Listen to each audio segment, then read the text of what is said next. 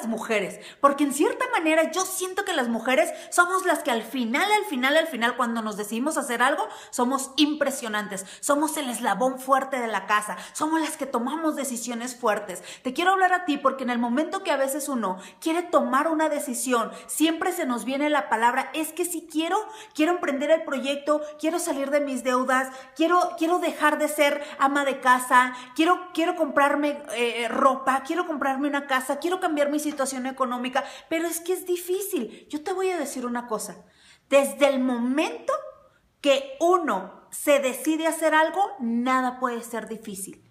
Nada puede ser difícil, lo difícil está aquí en tu mente, porque si tú eres mamá, desde el momento que tú eres mamá, nada puede ser difícil. Desde el momento que tú tienes una pareja, nada puede ser difícil. Desde el momento que tú tienes una familia, nada puede ser difícil. Difícil es estar pensando todos los días cómo vas a ser mejor mamá, si tus hijos van a, e, eso sí es difícil y tener miedo. ¿Cómo van a ser tus hijos cuando sean grandes? ¿Qué va a pasar con tu familia? ¿Qué va a pasar con tu situación económica? Eso sí es difícil si no tomas una decisión. Pero muchas veces te voy a decir algo. Las decisiones que tomamos eh, no, no significa, no significa que todo nos va a ir mal. Muchas veces cuando nosotros tomamos decisiones, las tomamos con, el, con los errores del pasado, con, con, nuestras heridas del pasado, con nuestros fracasos del pasado, y por eso a veces al momento que se nos presenta una oportunidad, tenemos miedo, tenemos miedo, porque luego, luego pensamos, sí quiero, pero es que, es que, ¿dónde dejo a mis hijos? Sí quiero, pero yo siento que yo no puedo hacer, yo no puedo salir adelante, sí quiero. ¿Sabes realmente quién está hablando al momento de decir, quiero una oportunidad, quiero salir adelante? ¿Sabes quién realmente está hablando por ti? Tu subconsciente. Fíjate, lleva, yo no sé cuántos años tengas, pero llevas 20, 30, 40, 50, 60 años haciendo actividades hábitos que no te están llevando a la productividad, a la bendición, al éxito. Y tus hábitos, en el momento que tú te decides emprender un proyecto, ¿quién crees que habla primero? Es tu subconsciente. Tú dices, ¿sabes qué? Si es cierto, me voy a determinar, voy a hacer algo diferente. Y tu subconsciente te dice, ¿a dónde vas? Tú eres ama de casa, tú nunca has tenido beneficios ni resultados en ningún proyecto. Y cuando dices, no me importa, ya estoy cansada de ser lo mismo, ya quiero vivir diferente, ya quiero darle lo mejor a mis hijos, ya no quiero estar pensando, ¿y mañana qué va a pasar? Ya no quiero estar trabajando por muchísimas horas y abandonar a mis hijos, ya quiero sacar a mi esposo de trabajar. El momento que tú te tomas tú tomas la, decisión de iniciar otro proyecto porque dentro de ti, dentro de ti, hay algo dentro de ti que te dice que tú tienes que hacer algo más, que tú naciste para algo más. En el momento que tú te decides, tu subconsciente es el que te dice, Ah, ah, tú siempre has sido empleada, tú siempre has sido ama de casa, a ti nunca nada te ha salido bien, a ti nunca nada te ha salido nada bueno, tú no sirves para eso, tú no estás preparada, tú no estás capacitada, tú has cometido muchos errores. Yo te voy a decir una cosa, los errores del pasado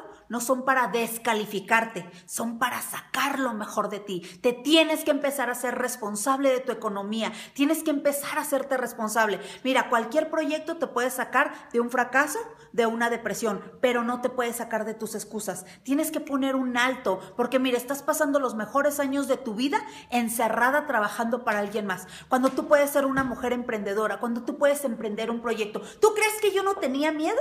¿Tú crees que yo la mujer que el día de hoy soy, ¿tú crees que yo nací así? Si yo hubiera sido, si yo hubiera tenido estas habilidades, esta fuerza antes, hace mucho, yo hubiera sido una mujer exitosa. ¿Y sabes qué?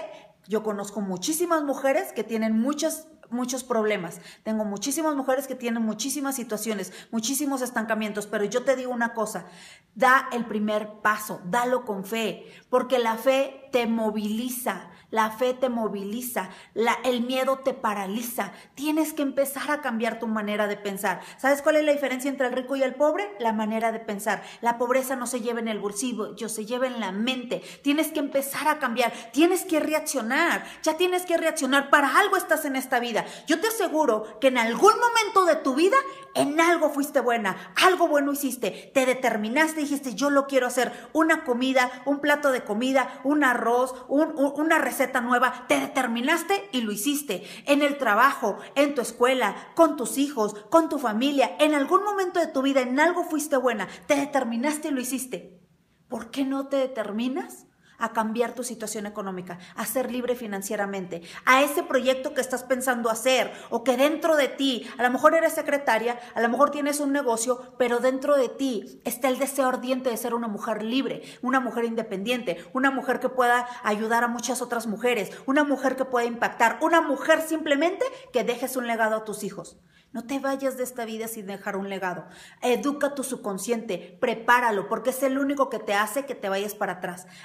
Muchísimas cosas. ¿No crees que ya te mereces ser feliz? ¿No crees que ya te mereces ser exitosa? Yo aprendí que el éxito y la abundancia es para personas que se hacen responsables y no se hacen la víctima. ¿Qué prefieres hacerte? ¿La víctima o ser victoriosa en los próximos años? Edúcate, edúcate acá arriba, porque lo que eduques acá arriba va a empezar a llenar tu bolsillo y va a cambiar todo tu medio ambiente. Da lo mejor de ti, lo mejor de ti. Para algo estás en esta vida.